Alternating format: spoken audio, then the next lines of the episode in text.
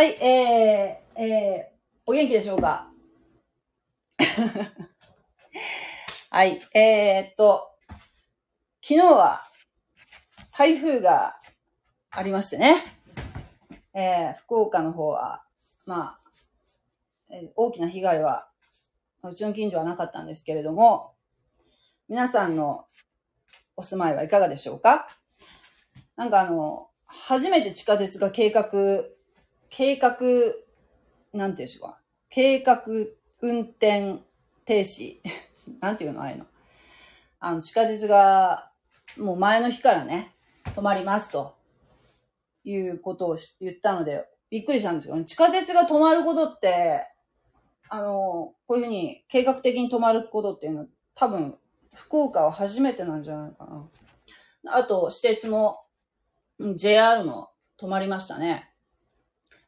で、バスはね、運行するって言ってたんだけど、結局、バスも止まりました。でもバスが一番最初に復旧して、えーっと、それから、地下鉄が、地下鉄がね、えーっとね、箱崎線が10時に動き出したのかな。で、西鉄はなんか、随時なんかこう、あの、線路を、こう、点検して、お昼過ぎに多分動き出したんじゃないかなと思うんですね。私はあの、電車通勤してるんですけれども、もうあの、待っていられなかったので、もう9時ぐらいにはね、風が収まってきてたので、えー車で、まあ収まったところで出勤しましたけどね。休みになったっていう方もいらっしゃるかもしれませんけどもね。電車が動かないともう行かれないからというところで。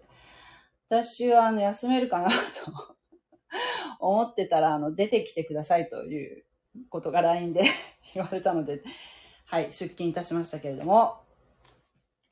なんかこういうふうにやっぱり混乱を、えー避けるために計画的に電車をもう前の日から予告して止めるっていうのを最近なんかなされているんですけれども、あのーまあ、確かにその、駅に押し寄せたりね、電話で問い合わせとか殺到したりして、えー大変なんでしょうね。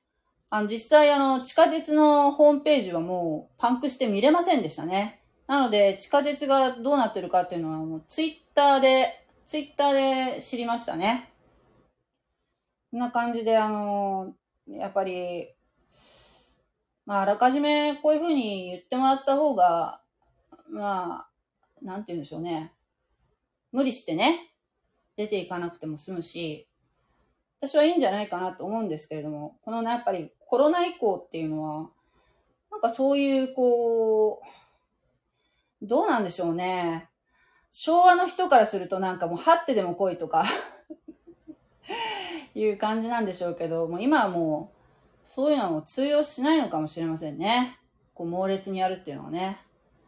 うん、実際もう、やっぱり、台風にもかかわらず、まあ、根性で出勤してる方もいらっしゃいましたけどね。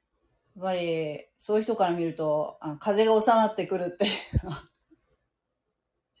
どう目に映ったのかなっていうふうにも思ったんですけれども。まあ、時代の流れでしょうか。ね。日本はそうですね。景気がいいのか悪いのか、まあ、たいいとは思いませんけれども、まあなんていうかな、かつての勢いっていうのは、全く感じられないなっていうのは実感としてあるんですけれども、このね、イケイケで、イケイケで、まあ、言ってた頃っていうのは、まあ、それはそれで意味があったんでしょうけどね。まあ、どっちがいいかわからないんですけどね。今日は、今日やるところは、あの、バベルの塔って皆さんきっと聞いたことあると思うんですけど、聖書読んだことない人もね。なんか、まあ、こういうこう、都市文明っていうんですか。そういったものが、こう、の走りみたいなね、いう箇所になるんじゃないかなと思うんですけれども。えー、っと、じゃあ、とりあえず、11章、口語訳で、創世記の11章、口語訳でですね、9節まで読みますね。はい。えー、全地は同じ発音、同じ言葉であった。時に人々は東に移り、シナルの地に平野を得て、そこに住んだ。彼らは互いに言った。さあ、レンガを作ってよく焼こう。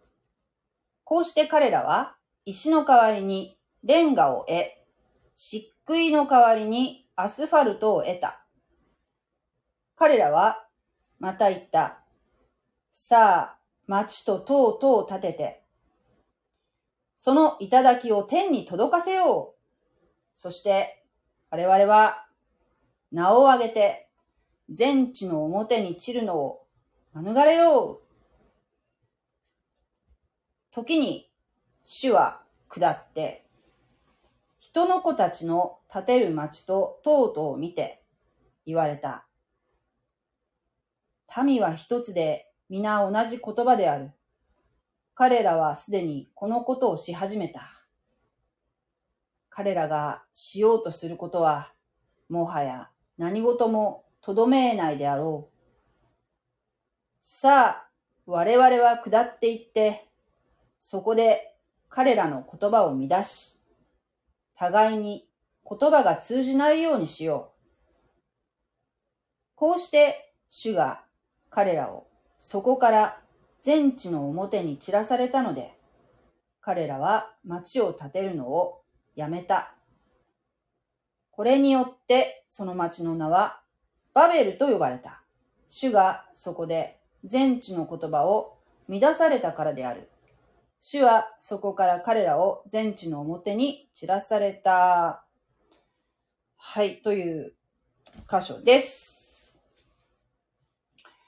はい、えっ、と、で、10章のところをちょっと軽く復習する感じも、まあ、交えながら言っていきたいと思うんですけども、まあ、この全地は同じ発音、同じ言葉であったっていうふうに一節に書いてありますけども、あの10章の時も言ったと思うんですけども、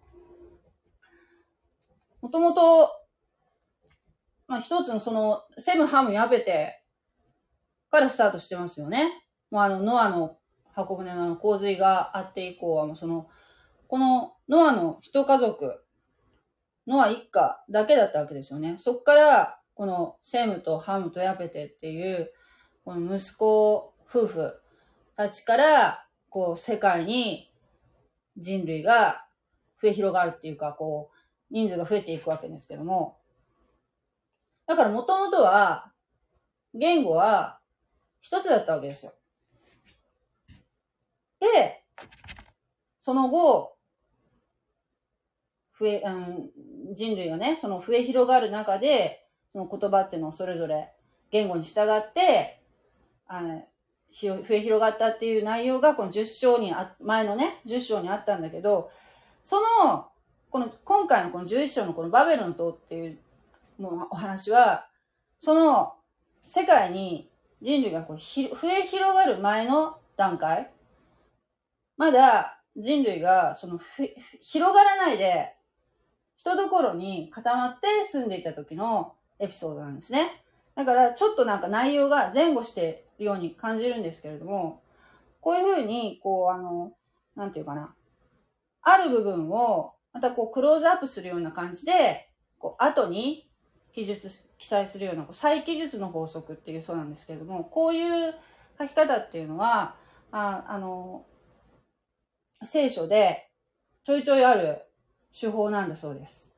だから、これはまた別の人が書いたとか、そういうふうに言う考え方はおかしいなって。こういうふうに、こう、時間が前後したりするっていうのは、まあ、あるという話なんですね。で、なんで、こう、みんなババラバラに増え広がっていったかっていう話なんだけど、同じ、最初同じ言葉だったんだけどね。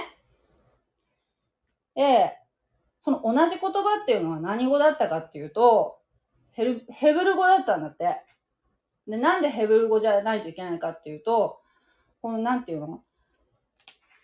この聖書の中に出てくる、この創世記の中に出てくる、いろんな人たちの名前っていうのは、全部、えー、単純にカタカナの名前なんじゃなくて、一つ一つ、ヘブル語じゃないと、えー、意味がわからないっていうか、こう、一つ一つ、その人の、なんていうのかな、名前には意味がある。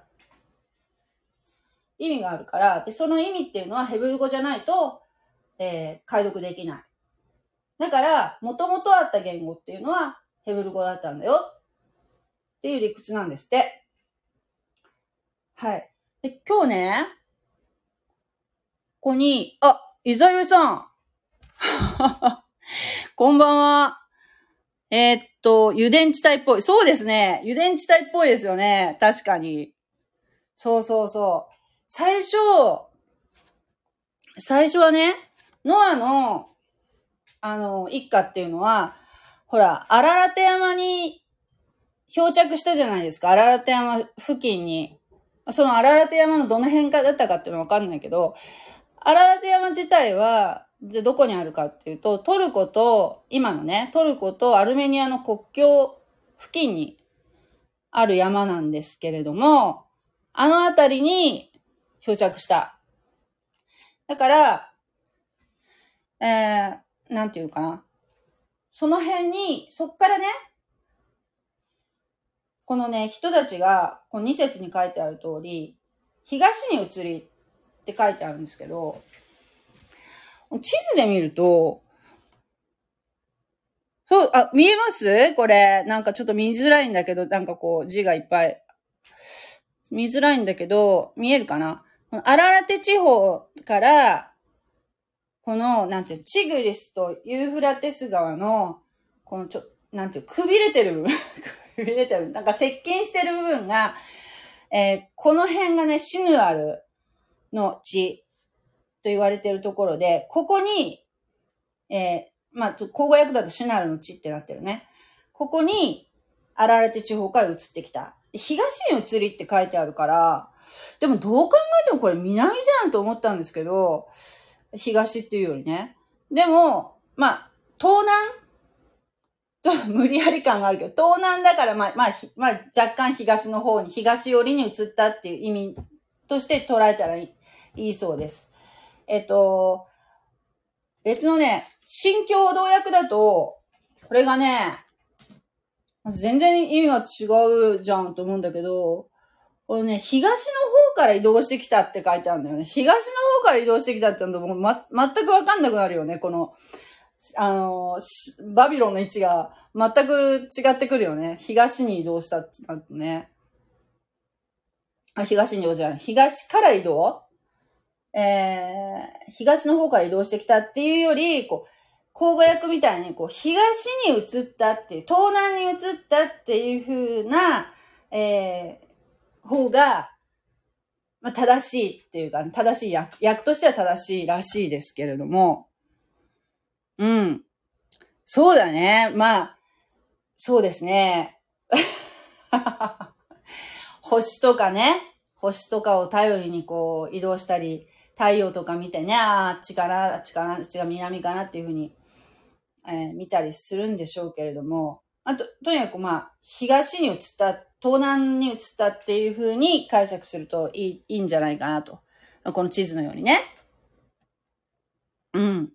磁石ないからね。私たちは地球を知っていて地図を持っているからそうだけど、そう。でもこれもさ、ほら、なんていうの？メルカトル図法だっけ？忘れたけど。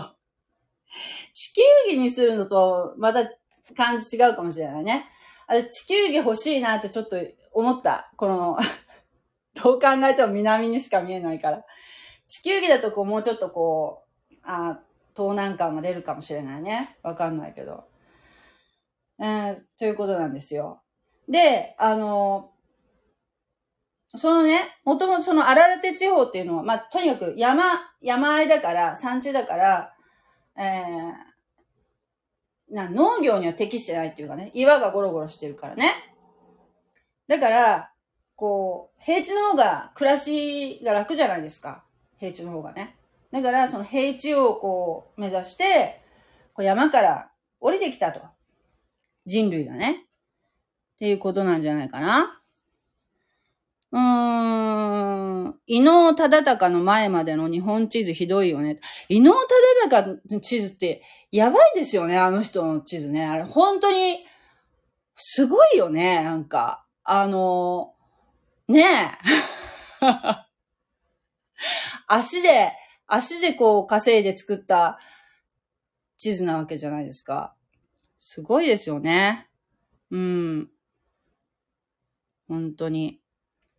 何し食べてたの？何し食べ、し、し食べ、なんだろう、これ。あのー、そうそう。すごいよ。チーズってね。それで、えー、っと、このシナルの地っていうのが、このバ、まあ、バビロン、いわゆるバビロンって言われてるところなんですけども、ここに平野を得て、そこに住みました。はい。で、このね、シナルの地っていうのは、ここら辺にエデンの園があったんじゃないかなって言われている場所なんだそうです。ここに、この辺がね。わかんないですよ、エデンの園がどこにあったかって本当のところはね。えー、でも、この辺だったんじゃないかなっていうふうに言われてる場所なんだそうですね。ところが、えー、この南メソポタミア地方って言われているこのシナルの地っていうのは、石がなかった。あんまり石がゴロゴロしてなかった。で、その石を使って、こう、建物建てたり、街を建設したりするわけですけれども、この辺の人たちではね。ないので、ないし、ね、粘土も不足していたそうなんですね。そこで、この、えー、人間たちはですよ、レンガを作るという、こう、まあ、知恵を 知恵をというか、まあ、知恵を出したわけですね。で、この粘土を作、粘土じゃない、レンガを作って、そして、この漆喰の代わりに、アスファルトを得た。アスファルトってあれ、なんだっけ？あの、やっぱりこう、石油、石油とか関係してるのかな？アスファルト。あの箱舟も、ノアの箱舟も、あれ、どうだっけ？もう、アスファルト、アスファルトっていうかこう、防水加工ってあれでやった、アスファルトでやってたんじゃなかったっけ？違かったかな？この辺にはその、まあ、油田、油田がね、あるところっていうこともあって、このアスファルトとか、取れたんでしょうね。うん。そうだよね。レンガって粘土で作るよね。私も言いながらおかしいな思った。でもね、まあ、レンガを作ってよく焼くもの 言ったそうなんです。じゃあ、粘土は、まあ、あ、んまあまあまあまあまあまあ、ちょっと、ごめん、そこは。何なんだろうね。まあ、とにかく、レ、ね、レンガを作ろうと言ったそうなんです。で、えー、まあ、石がなくても、レンガを作れば石の代わりになると。どんどんもう、たくさん作れるじゃないか。っていうことなんでしょうね。建築素材として。それで、えー、彼らは、えー、彼らはまた言ったと。町と塔を建てて、その頂を天に届かせようとそして我々は名を上げて全地の表に散るのを免れよう。っていうのは、この全地の表に散るのを免れようっていうのが、そもそもなんかその、えー、埋めよ、増えよ、地に満ちよって言った、神様の祝福っていうか、ノノア契約の違反になるそうなんですね。ノア契約っていうのは9章の7節この部分はね、書いてあるんですけれども、その神様とノアが、えー、ノアじゃない、神様と人間と動物に対してね、契約を結ばれたんですね。で、その契約の中に、あなた方は埋めよ増えよ、地に群がり、地の上に増えよと。おっしゃったのに、この全地に広がることをせず、人間たちは、こう、がっつり、こう、スクラムを組むようにして、そして、こう、街を、都市を建設しだしたと。いうことなんですね。で、しかも、名を上げるっていう、名を上げるっていうのは、人間のその根本的な罪で、で、あの、まあ、大なり小なりありますよね。私たちの中で。こう、野望っていうんですか？プライドもそうですね。こう、人より少しでも上に行ってやろうっていう、こう、上昇志向っていうんでしょうか。まあ、そういったものを、えー、神様は嫌われるんでしょうね。はい。で、これが、このね、町ととを建設する、この、中心的人物っていうか、首謀者っていうのが、この前の10章で出てきた、8節、10章8節のくし、えっ、ー、と、に、ニムロで、えー、ノアのこの、ハムの子孫ですね。ハムの子孫。真ん中のこの子孫の、えー、クシの子ニムロデという人が、えー、中心になって、街づくり、塔を作、作る計画を立てたと。で、やったと。いうことなんですね。はい。全地、全地。そうです。全地。全部の地。地上の全部ですね。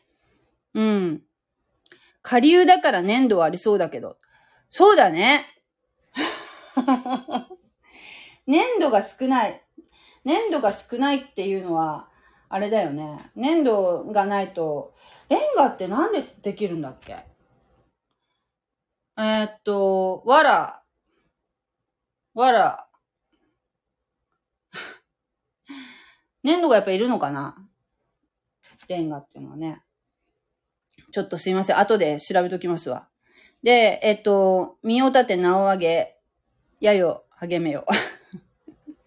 そうですね。この立身出世っていうのは、まあ、根本的にありますよね。我々にはね。えー、そういうのはあると思いますね。それで、えー、この、頑張って立てるわけですよ。さあ、レンガを作って、よく焼こうって言ってね。で、五節、時に主は下って、人の子たちの建てる町と塔を見て、言われた。あの、なんと、神様が下って来られたと。下って来られた。見に来られたと。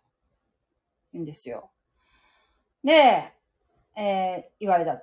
民は一つで皆同じ言葉である。まあ、この時点では言葉は一つだ。言葉が一つだっていうことは、コミュニケーションが取れるわけですよね。で、街を建設したりするときっていうのは、やっぱりそのコミュニケーションが取れないと、えー、一つの仕事って成し遂げるの難しいじゃないですか。一つができるっていうのがね。これがやっぱり大きかったんでしょうね。で、えー、このね、彼らはこの町と塔の建設をし始めたと。えー、彼らがしようとすることはもはや何事もとどめないであろう。さあ、我々は下っていって、そこで彼らの言葉を乱し、互いに言葉が通じないようにしよう、とおっしゃいました。我々はってね、書いてあるからね。おかしいと思わない？私もさ、これ、なんていうかな。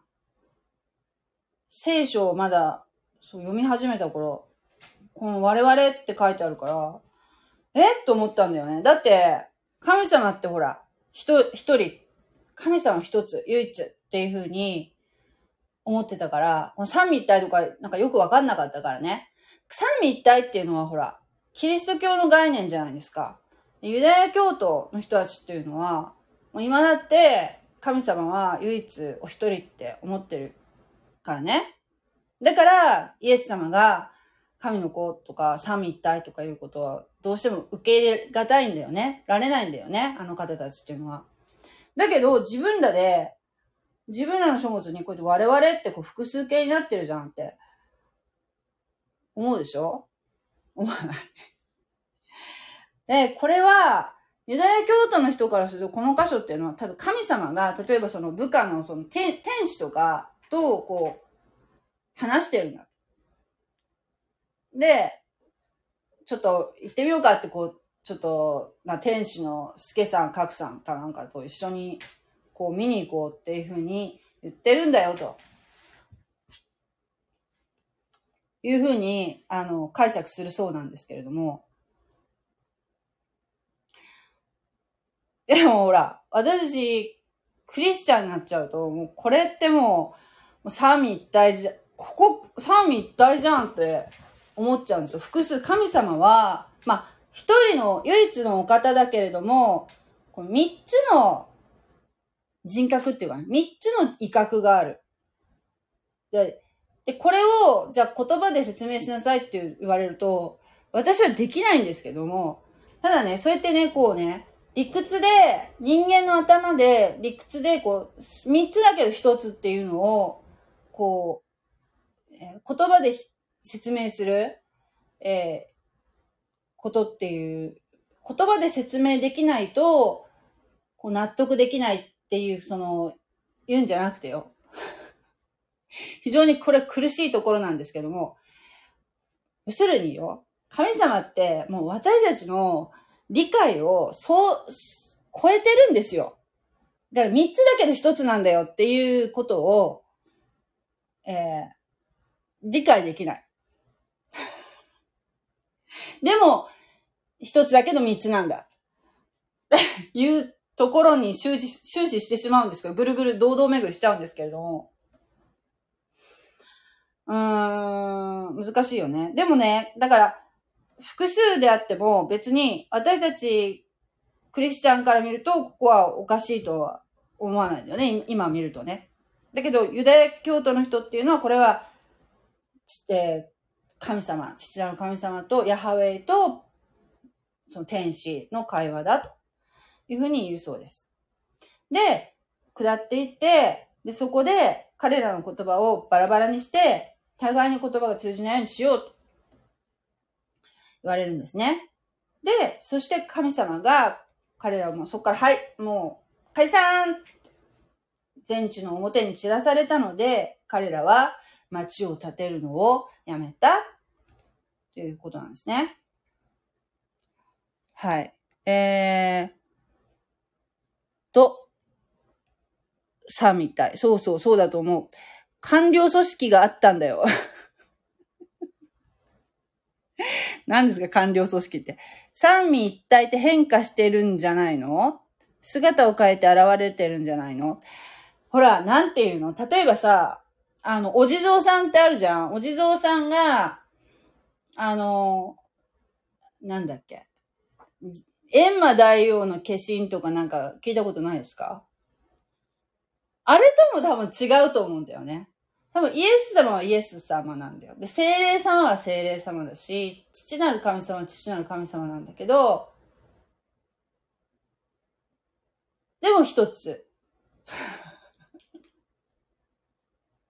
これをさ、なんかこう、電気ポットで説明する牧師がいたんですけど、それもなんか違うなと思ったんだよな。電気ポットがあるよねって言って、上から見たのと横から見たのと下から見たのでは、全然違うけど、でも電気ポットだよね それもなんか違うと思った。難しいんですよ。だからきっと、あの、天国に行ったら、わかるかもしれないね。ちょっと聞いてみようかな、天国に行ったら。うん、天国に行っていろいろこう、質問したいことは、いろいろありますよ。いろいろある。これってどうなんですか？っていうようなことってね。これもまあ、その一つですね。だけど、なんかわか、やっぱわかんないよね。わかんない部分ってあるんですよ。人間って何でもわかると思ったら大間違い。わかんないとこもある。それでいいじゃないですか。ねえ。うん。そうですね。十一面観音じゃないんだから。ねえ。本当に、なんかこう、そう、わからないものをこう、わかろうとして、こう、いろいろね、きっと仏像でも何でも、こう表現しようとしたんでしょうね。昔の方は。わからないものをこう、見えるものを可視化しようとしてね。やっぱりそれは、限界があるように思うんですね。で、えー、そして、これらに、これによって、その町の名は、バベル。バベルと呼ばれた。えー、バベル。バベルという意味は、えー、っとね、散らすっていう意味らしいんです。散らされたから散らすっていう、こう、いうことなんでしょうか。ちらし寿司。ちらし寿司。あ、ちょっとくだらないことを考え、考えてしまう。ごめんなさい。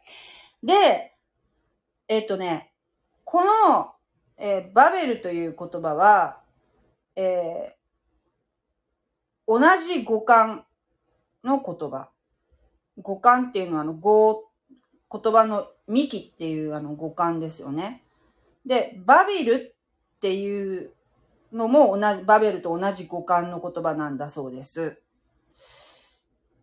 うん、で、まあ、言葉遊び言葉遊び。バビルっていう風になると、この神の門っていう意味になる。で、もともとですよ。まあ、こっから人類が、まあ、スタートしたって考えると、そう、神の門が、混乱、バベル、バベル、えー、あ、別の言葉もある。バラルっていう言葉。バビルが散らす。あ、バビルじゃない。バベルが散らす。バビルが神の門。で、バラルっていうのは混乱させるっていう意味なんだ。ああ。で、えー、そのバベルっていうのはね、もともとそのバビルっていう、この神の門っていうのが混乱の門になったんだ。混乱させ、混乱させられたからね。もうお互いに意思疎通ができなくなっちゃったから。それで、この結果、タッシュの言語が発生したんだよ。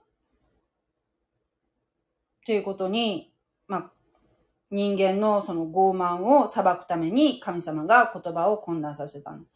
だからさ、言葉っていうのは、こう、なん、なんていうの、もともと一つであって、で、それが、こう、神様によって混乱されたっていうと、すごくなんていうの、こう、神話？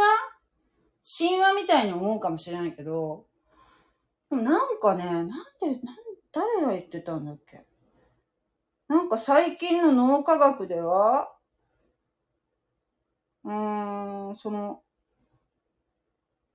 そう、言葉っていうのはさ、もともとさ、なんて、なんで、なんで言葉っていうのができたんだろうねって。最初はなんかこう、えー、無、無から言葉ってでき、できるのかなっていう話じゃないですか。なんか脳の中には、その、人間の頭の中には、そういう言葉をこう理解するそのソフトが、えー、習得するソフトがちゃんと備わってる。っていうのがなんか最近なんか脳科学で分かってて、えー、そうそう、なんか、一つ以上の言葉っていうのをこう理解できるようになってると。で、なんか、そうね。だから、この言葉っていうのは、もともと、その、全く、なかったっていうふうには書いてないじゃないですか。いきなりほら、ちゃんと、あの、アダムはもうちゃんとお話できてるじゃないですか。神様とか、エヴァとね。お話ししたり、あと動物に、えー、名前をつけたりとかね。あ、あなた猫ねとか、あなたは、あなたは羊とかね。そういうふうな、も、もう、もともとありきっていうところでスタートしてるじゃないですか。まあ、本当な言葉ってのは不思議ですよね、なんか。しかもなんか最初、最初あった言葉っていうのよりは、すごくよくできてて、そして複雑で、そしてその時代が下っていくにつれて、言葉っていうのはどんどん、えー、省略されたり、簡単になったりしていくんだって。だから、私たちは、つい、この間のその、江戸時代とか、明治時代のこと言語、言葉、書いた、書き言葉とか、ああいったものって、えー、すごく読むの大変なじゃ、大変じゃないですか。そんなに、だってじ、時間的にはそんなに経ってないんだよ。でも本当に100年前ぐらいの、えー、文章もすごく読むのに難儀するじゃないですか。で、えー、それを、しかもですよ、なんかこう、えー、現代語訳みたいなね、な、なん夏目漱石ももうで現代語訳って、夏目漱石は読めるだろうと思うんだけど、なんかあるって聞いたことあるよ。うん。だから、うん、言葉ってほら、どんどんどんどん、こう、なんていうか、簡単になっていくっていうか、もう単純になっていくっていうか、いう傾向にあるっていうことを考えるとですよ。私たちってこう進化してるっていうより、どんどんなんか劣化してるのかもしれないね。どんどんどんどん劣化してる可能性がある。この時代の人たちの方がよっぽど、なんていうかな、語彙力があって、そして頭が良かったかもしれないね。っていう、こう、なんか言葉に関してなんかいろいろ考えるところがあるんですけれども。うん。えー、っと、バラル。インド・ヨーロッパ語族問題。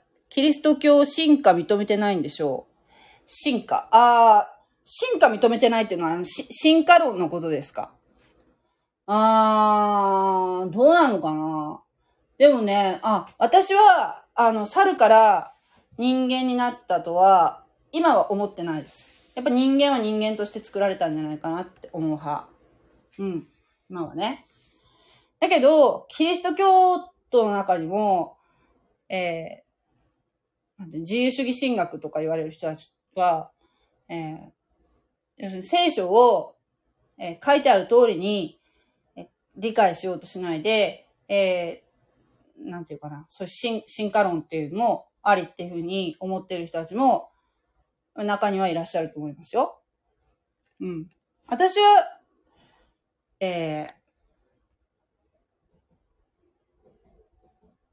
創造論ですね。創造論の方を信じてます。はい。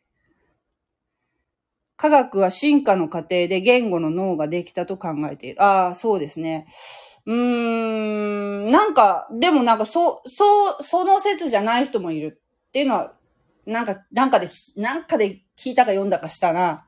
すいません、なんか、うろ覚えでね。そうですね。文語と口語に分かれてるっていう時点ですごくないですか？なんかこう、えー、それだけ、やっぱ使い分けができたってことでしょ？うん。そうね。ね、やっぱりほら、熟語とかも全然こう、今読んでも、全くこう、意味がわからなかったりとかすることもあるし、あと、そもそも漢字がめっちゃ簡略化されましたよね。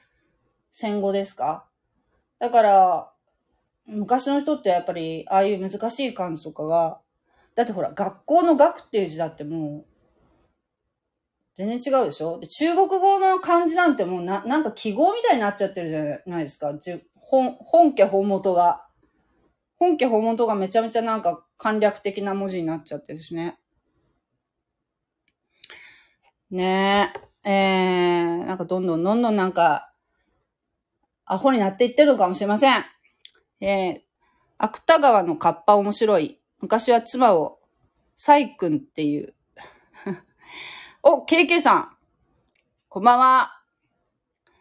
はい。えー、っと、文字は数少ない人しか使わなかった。でもさ、日本人ってさ、結構読み書きできる、できる人多かったんじゃない？あの声だってね。だって、あの、あれでしょ、江戸時代なんて、あの、貸本屋さんとかがすごい繁盛してたらしいじゃないですか。あのー、なんだっけな。今パッと出ない。私の好きなもう亡くなったけど、私好きな漫画家さんがいるんですけど、えー、っとね、好きな漫画家さんって言って、名前がポッと出ないのがあれだけど、あのー、江戸時代の風俗をずっとこう、漫画にした方、知らないですか？出てこないな。女性なんですけど、まあいいや、ちょっとだんだん思い出すと思います。さっきから聞いてましたよ、こんばんは言いました。え、本当に？おかしいなどこで？どこで？どこでだろう？あ、本当だ、こんばんはって言って。遡った、あれ、こんばんは。けけさん、いつもありがとうございますね。なんか、つもなんかいいね、つけてくれたり、あの、ね、レターくれたり、ありがとうございます。本当に励まされますね。えー、貸本屋は都会だけじゃない。ね。人口の90%以上の農民には少なかったんじゃない？って。うーん。まあね、あの、漢字とかだったら、まあちょっと限られた人かもしれないけど、まあそれでも、日本人はあのね、ひらがなだけでも、ひらがな、カタカナだけの、かな文字だけでもこう読み書きができたから、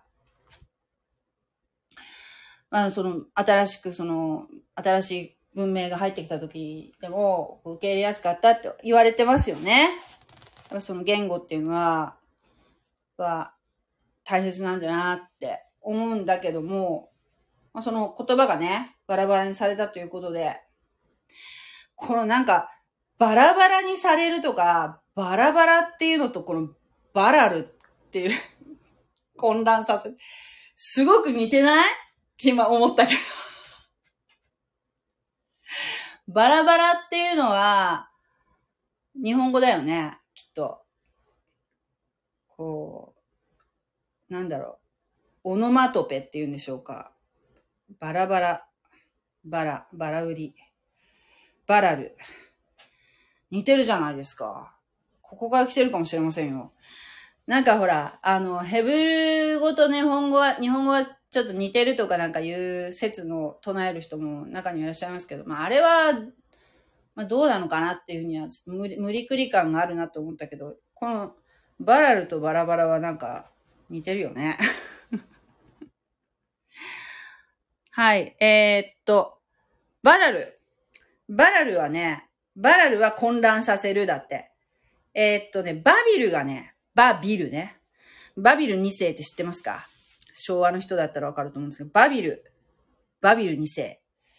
バビルは神の門という意味です。で、バベルが散らすという意味らしいです。ね。えー、で、同じ語感。で、その言葉遊び。だからこの言葉遊びっていうのが、この聖書の中っていうのは時々出てくるんですけれども、この、なんていうのかな。韻を踏むじゃないけど、言葉遊びっていうのは、をするためには、やはり、その、ヘブル語で言葉遊びをしてるから、やっぱりその言葉っていうのは、もともと一つで、そしてそれはヘブル語だったんじゃないかなっていうふうに考えるのが、この聖書だとね、聖書の理屈でいくとですよ。そういうふうになっていくと思うんですけどもね。はい。えー、ヘブル語、ヘブル語ってなんかね、えー、っとね、右から左に読むんだって。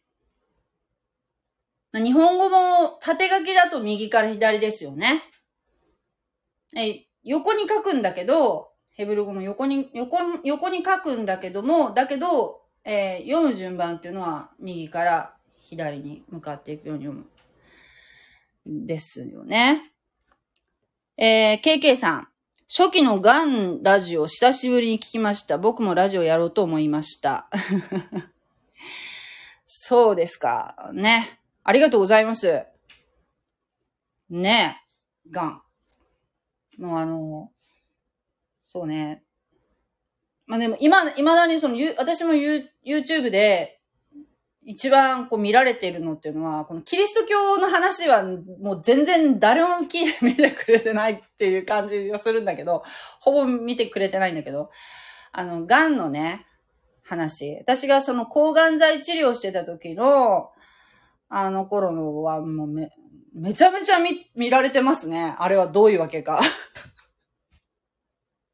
チャンネル登録をしてくれてるわけではないと思うんだけど見てはくださっていますね。だだから、あやっぱり、癌になる人っていうのが多いのか、やっぱその身内に、そとか友達とかね、癌の人とかいて、その少しでもこう情報を仕入れようと思って、皆さんこう見ておられるのかなっていうふうには思うんですけど、やっぱりいかんせんその、まあね、その、ガンサバイバーということでですよ。あの、ガンの話をずっとこう特化してね、え、YouTube されてる方がたくさんいらっしゃるんですけど、やっぱそういう方っていうのはね、もう本当に、えー、よく 見られてるなっていうふうに思うんですけど、なんかね、もうね、あなんかね、そこまでこう、掘り、本当はね、掘り下げていった方がいいのかもしれないけど、今もね。けど、なんかネタがつきました。正直。もう、病気の話はもうあんまりもうね、もう、あんまり考えたくないね。今は。うん。そうだよね。えー、っと、バビルが門、門なの。そうなんですよ。バビルが神の門。バビル2世の方が、あの、神の門ですね。で、えー、聖書書いた人がヘルブール語で書いたからね。そうね。そう、そうなんだけど、まあ、そうね。そうだよね。旧約聖書は、まあ、ほ、ほとんどヘブル語。一部アラム語っていう言葉で書かれています。そして新約聖書はギリシャ語で書かれているのかな、うん、ギリシャ語で書かれています。ちなみにですけどね。えー、一般の人の興味ってそんな感じだと思う。そうですね。そうですよ。もう、キリスト教、んってやっぱ難しいね。こう、やっぱり、え、関心、関心をも持つ人っていうのは、なかなか少ないと思う。それでもね、やっぱりね、あの、すごく見られてるのも、もちろんある。もうちゃんと牧師さんの話、あれとかね。私が今勉強してるハーベストタイムミニストリーズっていうのたくさんの人が見てるし、あと、私がよく見てるのが、宝塚市の、えっ、と、牧師の方が、えー、やってる YouTube チャンネルでね、これもすごく面白い。私大好きなんだけど、えっと、ケンジ東、確かローマ字でケンジ東っていうチャンネル名でやってらっしゃると思うんですよね。あの、宝塚の、宝塚の教会の牧師のチャンネルも私好きです。あとはね、あと、えっ、と、奥山実先生って奥山実牧師っていうのは、私、あの、好きな牧師さんなんですよ。でこの方も、ものすごくちょっとね、語り口が、あの、なんていうの？ちょっと癖のある方なので、え好き好きが分かれると思うんですけれども、あの、私はね、あの、ちょっと、気合を入れたいときは、奥山牧師の、えー、説教を聞くのが好きです。皆さんちょっと探してみて、奥山実で検索すると多分出てくると思うんですけど。で、じゃあ中川健一牧師は今、その牧師先生のもとで、えー、聖書塾で今私は勉強してるんですけど、中川先生も本当に、えー、その、それを勉強して今私、皆さんにこう、聖書の話シェアしてるんですけどね。本当に、あの、たくさんね、素晴らしいチャンネルがいっぱいあるので、皆さんもぜひね、あの、興味があったらね、聞いてみてください。はい。えー、っと、病気の話はやっぱ共感されますよ。僕はもう違、僕も違う病気ですが励まされます。なるほど。病気。そうね。やっぱそれ苦しんでるわけだからね。なんかその、なんていうかな、苦しみをこう理解してもらえるっていうか、できる、共感できるっていうのはすごく、やっぱ励まされたりしますよね。私もそうだな。あやっぱそういう癌のね、情報発信してる人の、私も見たし、あとその、癌の治療されてる先生のチャンネルも、うん、見て参考にしたりしたかな。うん。でもね、やっぱね、あの、わかんないんだよね。こう、どれが本当なのかなっていうところはね、本当にわからないので、まあその癌とかに関して言えば、本当に主治医の先生と一番コミュニケーション、そう、そうだよ。それやっぱコミュニケーションって大事なんですよ。あの、ちゃんとね、自分の症状とかを的確に伝える方法っていうのは、やっぱあの、その治療にものすごく問われるところだと思うんですね。えっ、ー、と、だって、診察時間までこう待つまでってすごい何時間も待つこともあるんだけど、結局先生とお話しする時間ってほんと5分、5分そこそこじゃないかな。何時間待っても5分ぐらいしか先生とお話できないんだよね。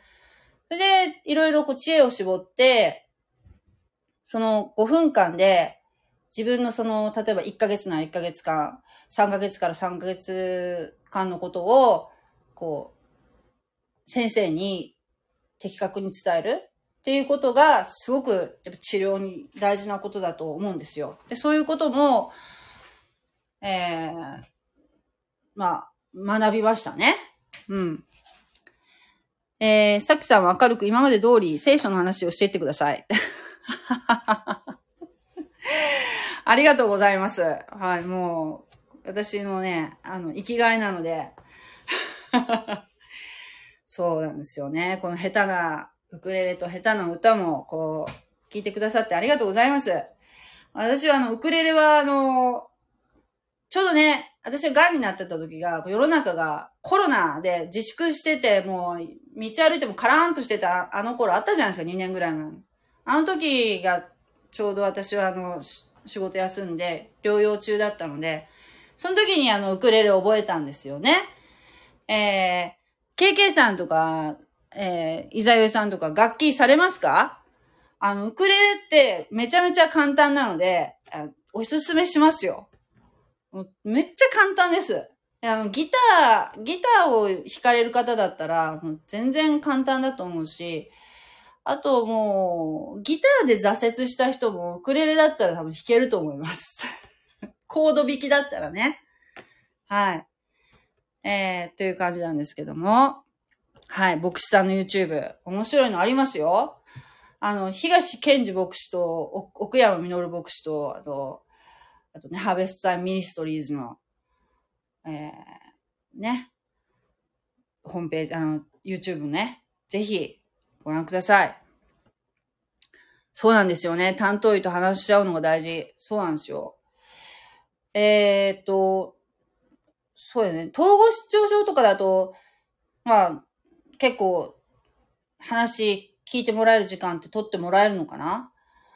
でも今ね、心療内科とかでもすごい患者さん多いからね、なかなかやっぱり長く聞いてもらうっていうのも難しいとは思うんですけれども。そうなんですよね。大変だよね。うん。歌うまい。ありがとうございます。歌うまくないけど。でもあの、さ賛美歌は私心込めてやってます。ありがとうございます。そう言っていただけるとね。あのー、あ、そうそう。これ、全、どうでもいい情報なんですけど、あのー、なんだっけ。私最近ね、あの、ビタミン B 群のサプリメントを、まあ、毎日じゃないけどね、あの、思い出した時に飲むようにしてるんですよ。で、あとね、まあ、ビタミン B 群の一つなんだけど、ナイアシンって知ってます？ナイアシンっていう、あのー、サプリ。あれも、えー、飲んでます。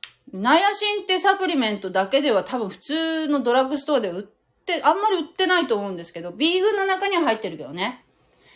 ビタミン B3 っていうやつかな？B3 っていうのをナイアシンって言うんだよね。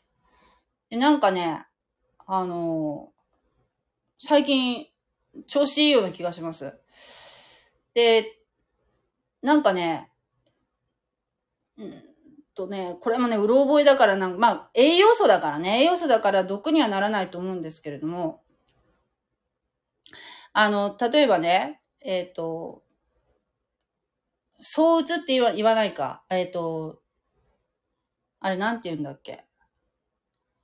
双極性障害ってあるじゃないですか。ああいった方に、えー、ナイアシンを処方される心療内科の先生もいるっていう風なのをどっかで読んだんですよね。えっ、と、女性の場合なんですけど、えー、私の体感ですよ。私の体感的には、割とほら、女性ってほら、鉄分とか栄養素が割とこう不足しがち、えー、なんですよ。あの、やっぱりその、女性って生理とかあるからね。鉄分がやっぱり不足しがちなんですけど、その鉄分とかを、こう栄養素を、こう、しっかり補給することで、なかなか食べ物だけでは難しいんですけど、補給することによって、なんか、打つかなと思ってたのが、意外とその栄養不足だったっていうこととか、もうなんか結構あるそうなんですね。だからその、えー、栄養素をやっぱ食べ物だけではちょっと取りきれないような栄養素っていうのをこう補給、補助、補給するってこと大事なのかなっていうのを最近思って、あんまりそのサプリメントって飲まなかったんだけど、そういったものも、えー、ちょいちょい使うように最近なってるんですけど、あまり、あの、サプリメントとかどうなのかな？飲まないですか？うーん。そうそうそうそう。ビタミン B3。ビタミン B3 っていう言い方ってあんまりこう、ピンとこないよね。あんまり聞かないですよね。ナイアシンですよ。ナイアシンってやつですよ。うん。サプリメント使ってるんだ。KK さんも。なんで私ナイアシン飲もうかなと思ったかっていうと これまた YouTube なんですけど、あの、ホリエモンさんっているじゃないですか、ホリエモンって。堀江貴文さん。あの方が、なんか朝、ナイアシンじゃなくてね、なんだっけなんちゃらかんちゃらっていうサプリメントを飲んでるらしいんですよ。M、M なんとかかんとかっていうね。あの方ってはそういうこう最先端のちょっと実験するみたいなことをするじゃないですか、よく。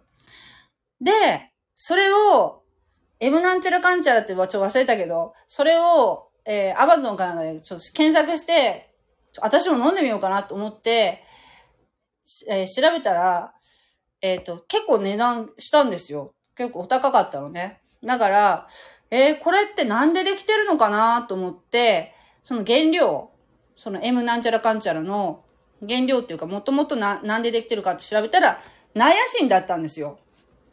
ね、ナイアシンっていうのは、その、えー、っとね、えー、副作用じゃないけど、まあ、栄養なんだけど、やっぱちょっと多めに取っちゃうと、サプリメントとして取ると、なんかナイアシンフラッシュっていう、こう、体がカーッとほてるような、えー、作用が起こる人もいると。だからそれが、やっぱ嫌な人はそういうホリエモンさんが飲んでるようなものを飲むことで、えー、そのナイアシンフラッシュっていうのがないという話だったんですよね。だから、えー、ちょっと悩しんで、フラッシュ起こるかどうかやってみようと思って。で、私が大丈夫だったら娘に送ってやろうかなとか思ったりして。で、あの、カプセルで100、100ミリ、100ミリグラムって書いてあったかな。一カプセル飲んだんですよ、最初。そしたらさ、もう本当に体がカーッとなったんです、最初。1回目飲んだ時はね。でもなんか、しばらくして収まったんだけど、あ、これがナイアシンフラッシュかと思って、で、なんかこう、血行が良くなるのかな？それで、そのアレルギー体質の人とかだと、こう、かゆみが出ちゃったりする。全身がかゆかったり、一時的にね。まあ、その、慣れてきたらだんだんそういうのもなくなってくるんでしょうけど、それよりちょっと、まあ、ナイアシンフラッシュが嫌な人は、ナイアシンアミドっていうのだと、そのフラッシュって起きないらしいけど、そのナイアシンほど、その効果っていうのはやっぱ得られないっていう話で、まあ、興味があったらちょっと調べてみてください。うん。えー、いざよいさん、飲まない。ご飯食べたらいいんじゃない？そう。その通りですよ。いざよいさん。ま、正論ですよ。お金はあるから買おうかな。ナイアシンはね、安いんですよ。高くないです。で、ビタミン B 群も、ほら、あの、なんだっけ。あの、DHC とかだったらめちゃめちゃ安いですよね。60日分とかでも。ねえ、あの、そうですね。そしてなんか、薬局でね、ネイチャーメイド？ネイチャーメイドっていうそのサプリメントがあるじゃないですか、瓶に入ってる。あれがね、ざっくりなんかその在庫がないみたいな感じで、あの、スカスカだったから棚が。で、見たら、あれはネイチャーメイドっていうのはアメリカのサプリメントじゃないですか。で、アメリカです非常に今需要が高いので、ちょっと日本まで回ってこないと。しばらくちょっと在庫が不足してますので、あの、申し訳ございませんみたいなことが書いてあったんですね。DHC はいっぱいあったよ。DHC は日本のだからね、いっぱいあったんですけど。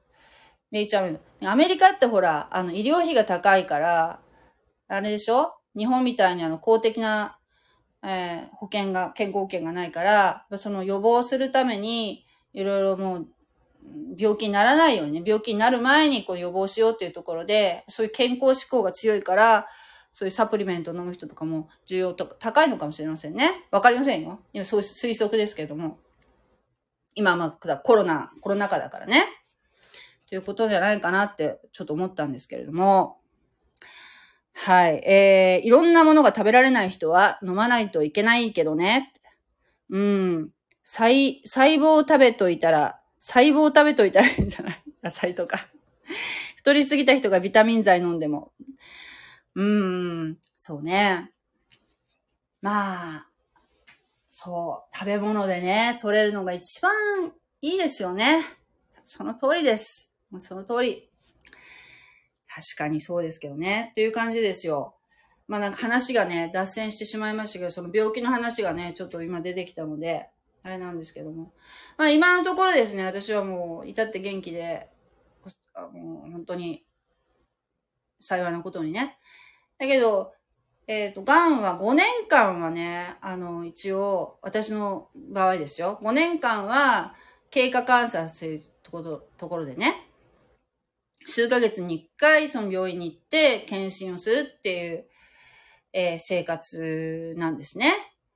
えー、でもね、まあ自分が癌になって思ったんですけど、あのー、意外とね、みんな言わないだけでね、実はね、あのー、癌経験者っていうのがね、周りにね、いらっしゃるってことが分かった。で、癌ってもうあのー私は即、こう、死、死を思ったんですけど、死を覚悟したんですけれども、あの、今ね、結構克服して、また仕事にね、復帰して元気に働いてらっしゃる方も、えー、すべてではないですけどね、もちろん。結構今いらっしゃる。で知らんだけでね、言わ、その方たちが 言わないだけで、自然にも、あの、社会復帰されてる方っていうのもたくさんいらっしゃるということが、あの、わかりましたね。自分がその癌になったその、あ、私も実は癌だったのよっていうような感じの、ね、話をね、されてきたりとかね、職場とかでも。へーとか思ったりね。えー、その、癌の種類にもよりますけどね。私はもう、そうですね。まあ、今のところですね。あの、元気にね、仕事できてるってことはね、本当にありがたいなと思ってますけれども。こっそり潜んでいることがあるんでしょう。わかる。意外に隠しておけるだけで病、病気の人多い。隠しているだけで病気の人多い。そうなんですよ。ね、言わないだけ。ね、言わないだけでみんなね、いろいろあるの。ね最近だいぶ死ななくなったんでしょう。ねそうなんですよね。だから、そうそう。癌になったからって言って、やっぱ仕事をやめたらダメだよ。思ったけど。ね。もう、最後もう本当にギリギリまでこうしがみついといた方が私はいいと思う。だってあの復帰する可能性、復帰できる可能性があるし、また、あの、復帰したっていうか、まあ元気になった後ね、あの、またそっからね、一から仕事探すの大変だからね。だから、あまあ、その、勤め人だったらですよ。勤め人だったら、えー、もうその癌でその治療して長く休むからって申し訳ないからっつってなんかやめますなんていう人たまにいるけど、やっぱ仕事はやっぱりあの、席は残し、残せるもんだったらね、最後までね、ギリギリまで残しておくっていうのは私はあの、大事なことなんじゃないかなと思いましたね。はい。えー、ということでですね、本当に、えー、このね、バベルの塔、バベルの塔はね、こう11章の9節までなので、この、後半がですね、この、またこのあの、セムのね、セムハムヤペテのセムの系図の話がまたこの 10, 10節以降あるんですけれども。はい。えー、あ、そうそう、大事なことだった。なん、なん、この塔って何のためなのかっていう話なんですよ。この塔が。なんで塔を作ったのかなと思わない？もちろん、この自分のその権力を保持、保持、保持するため、えー、誇るためっていうことも、あの、もちろんそれが大きな目的なんですけども、これが中川先生によると、この天に届く塔を建てようとした理由っていうのは、えー、っていうのがですよ。これ先生術のためだったって。いう話なんですけどね。何ヶ月仕事休んだら またそれは病気の話。私はですね、えっとね、手術がね、2月、2月、2月、えー、っとね、1月の末終わりやったかな ?1 月の終わりに病院って2月やったかなあー、そうね。またいだね。で、3月のね、3日ぐらいに退院したから、えー、っとね、まあ、手術、手術した、1月の終わりから、1月の終わりだよね。入院、2月になってからな。2月からだと考えて、2、3、4、5、6月から仕事戻りました。6月。6月から仕事戻って、そして、あの、お盆の頃ね、8月に私は、あの、急に出勤途中で腹痛に襲われて、何かと思ったら病に担ぎ込まれたら、えー、腸閉塞だったんですね。だからまたそこで一月ばかり、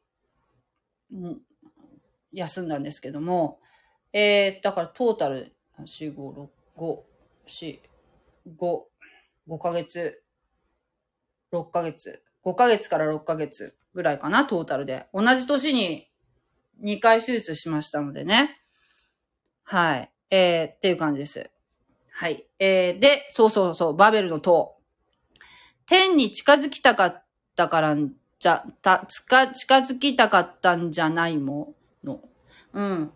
そうね。て、天に、そう、神様の領域に近づきたいっていう、その、えー、高い塔を建てたらいけるかもしれない。まあ、それもあったかもしれないね。ひょっとしたらね。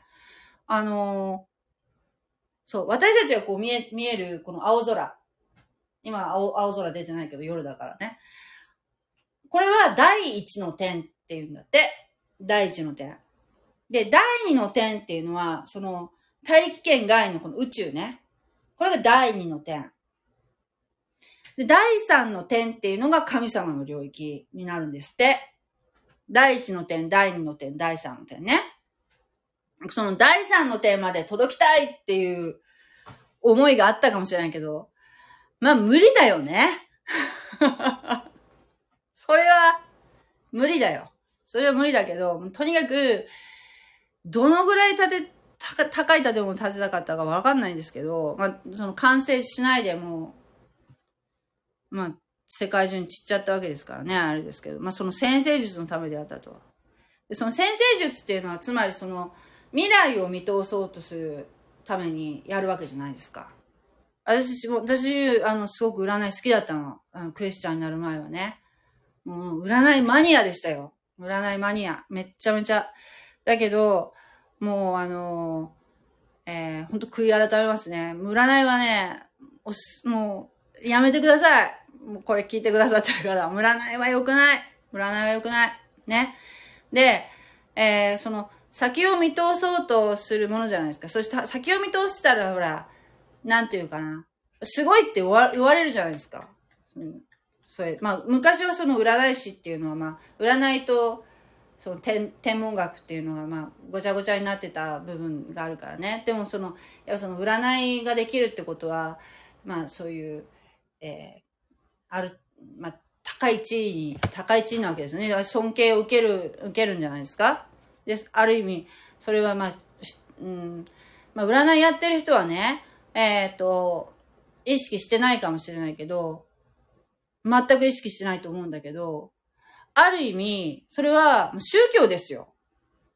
本当のところ言う。もう、もうだって、そうでしょ？あの、なんていうかな。日本人って、占いは、ラジオとかテレビとかですごいイージーにやってるじゃないですか。新聞だって占いコーナーってあるでしょ雑誌だってさ、すごい占い絶対載ってるじゃないですか。占いがないと売れないんじゃない？なんかほら、女性誌だったら、時々ほら、占い特集って言って、占いばっかりやってる時もあるじゃないですか。アンアンって今もあるのかな、雑誌。アンアンとか占い特集とか言って。買ってたな。買ってたよ。占いって売れるんですよね。そしてみんな、私宗教やってないもんって言うけど、占いはやってるんだよね、イージーに。こういうのを、ニューエイジ、ニューエイジ運動って言うんですよ。だから全然そういう、なんていうかな、ネットワークとして繋がってないけど、緩やかに繋がってるって感じなのかな。だけど、こう、まあ、宗教みたいなもんなんですよね。なんかそういう、なんていうかな。みんな言ってることはまあ、バラバラなんだけど、なんかその緩やかなネットワークで繋がってるっていうのこうニューエイジ運動っていうのがあって、その日本、日本だと、例えば昔は精神世界っていうふうに、えー、本屋さんとか行ったら精神世界っていう本のコーナーとかもあるんですけど、そ、そこはもうすごい量の本があるのね。キリスト教の本なんて全然ないのに、そういう占いとか、なんちゃらかんちゃらの本っていうのはもう山のように本屋さん、大きい本屋さんってある、ありますよね。風水とかね。で、なんか、あそういったものっていうのは、まあ、つまり誰に聞いてるのっていう話ですよ。神様じゃなくて、神様とか言ってるけど、どこの、何の神様って、どういう神様に聞いてるのっていうふうに、やっぱりそこは何にも考えないで、えー、すごくイージーに関係を結ぼうとしている。そういったものと。うん。悪い、私はいいものとは思わないですよ。全く。えー、なのでね、あのー、もしね、私のその、このチャンネルのタイトルに、スピリチュアルっていう言葉を混ぜてるのは、あの、私が、そのニューエイジをやってるのではなく、まあ、この放送を聞いてくれたらそういったことは一切ないってことは分かっていただけると思うんですけども、あの、スピリチュアルっていうふうに検索す、このスタンド F でね、検索する中に私も紛れ込みたいなと思ったので、そのタイトルにスピリチュアルっていうのを入れたんですよ。スピリチュアルっていう語句を入れておくと、スピリチュアルで検索した時に、その、スピリチュアルが好きな人たちの、な、あの、チャンネルがバーッと並ぶ中に私も紛れ込むことができる。だから、ひょっとしたら誰かみ、そういう占いとかにハマってて抜け出せないような人たちが見てくださる可能性があるなと思って、えー、私のタイトルにスピリチュアルって混ぜてるんですけど、あのー、ほんとね、占いはもうキリがないし、えー、いいものではないと私は思います。私はやってたからね、言うんだけど、全く、あの、えー、救われないですよ。うん。というところでね、あの、そういったことをですね、この、もう当時、人間も最初からね、せっかく神様は一回全人類を拭拭い去って、それもなんか、なんで拭い去ったかっていうと、えー、人間と悪魔がね、悪、悪霊ですよ。悪霊が、ま、ざ、なんていうかな。えー、結結婚っていうかね、交わって、えー、子供ができてたわけですよね。そういったものがこう溢れ返ってたわけですよね。なので、神様は、これがまずいっていうところで、えー、一回、洪水で全部ね、まあ、ほんと泣く泣くだったと思いますけども、世界を一回リセットされたんですね。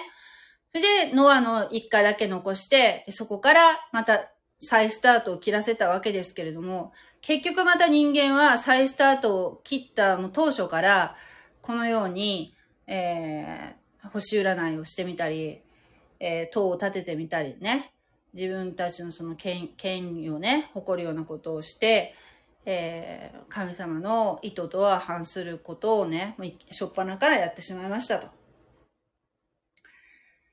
で、えー、このニムロデっていうのは、あこのバ、このね、バベルの地域から、えー、アッシリアの方にね、移動したわけですね。えー、10章のね、11節に書いてあるよね。彼はその地からアッシリアに出て、ニネベ、レホボテイリから、およびニネベとカラの間にある大きな町、レセンに建てたっていうか、だから、この、バベルバビロン、バビロンですね。バビロン保守の種もここで巻かれてるし、そして、えー、ニムロデがまた移動した先に作った町、アッシリア、アッシリア保守っていうのもね、ありました。ユダヤ人たちがね、えー、補修されるっていう、こう、浮き目に合うっていうもの。この、こういう種がもうすでにここで巻かれてる、伏線が張られてるっていうところですね。はい。アッシリア。この地図に載ってないかな？